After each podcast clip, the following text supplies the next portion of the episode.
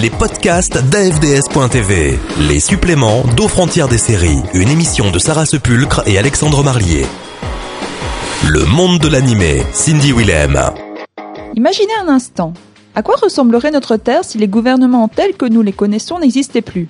Si le monde était divisé en quatre nations, basées sur les éléments que sont l'eau, la terre, le feu et l'air eh bien, dans ce cas, laissez-moi vous dire que notre Terre ressemblerait fortement à l'univers d'Avatar, le dernier maître de l'air.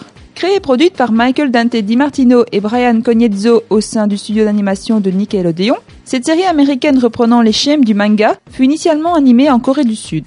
Ainsi, Avatar a été diffusé à partir de février 2005 jusqu'à juillet 2008 sur le réseau Nickelodeon et débarque quelques mois plus tard en France sur TF1 dans l'émission TF1 Jeunesse. Cette série d'animation se déroule, comme vous l'aurez compris, dans un univers bien à lui, un monde d'arts martiaux et de magie élémentaire. Et avec une trame narrative bien ficelée, il me semble plus que nécessaire de dévoiler à présent qui se cache derrière Avatar, le dernier maître de l'air. Alors reprenons du début. Comme je vous l'ai dit plus tôt, la civilisation est composée de quatre peuples, la tribu de l'eau, le royaume de la terre, la nation du feu et les nomades de l'air. Au sein de chaque peuple existent des maîtres ayant la capacité de manipuler leur élément d'origine. En un cycle continu, une personne est capable de contrôler les quatre éléments. Elle est l'avatar, l'esprit de la planète, incarné sous la forme d'un être humain.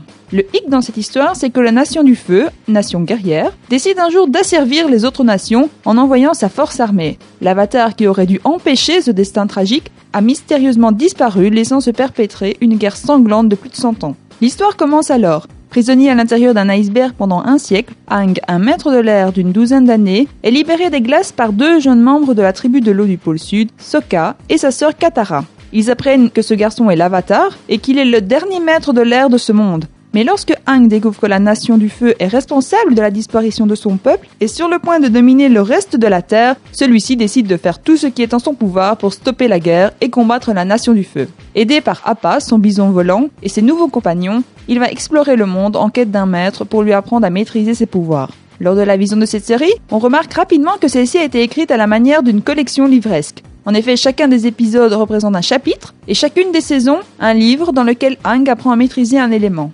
Mais la force de cet animé réside certainement dans la grande variété culturelle qu'il comprend. Avatar se distingue en effet par ses multiples emprunts aux mythes et aux arts asiatiques pour créer cet univers fictif. On peut se rendre compte que tant symboliquement que graphiquement, la nation du feu correspond aux japonais, la nation de la terre aux chinois et coréens, la nation de l'eau aux esquimaux et la nation de l'air aux tibétains et népalais.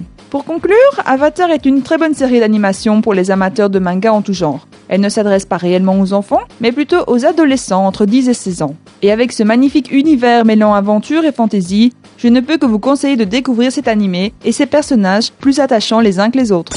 Les podcasts d'AFDS.tv aux frontières des séries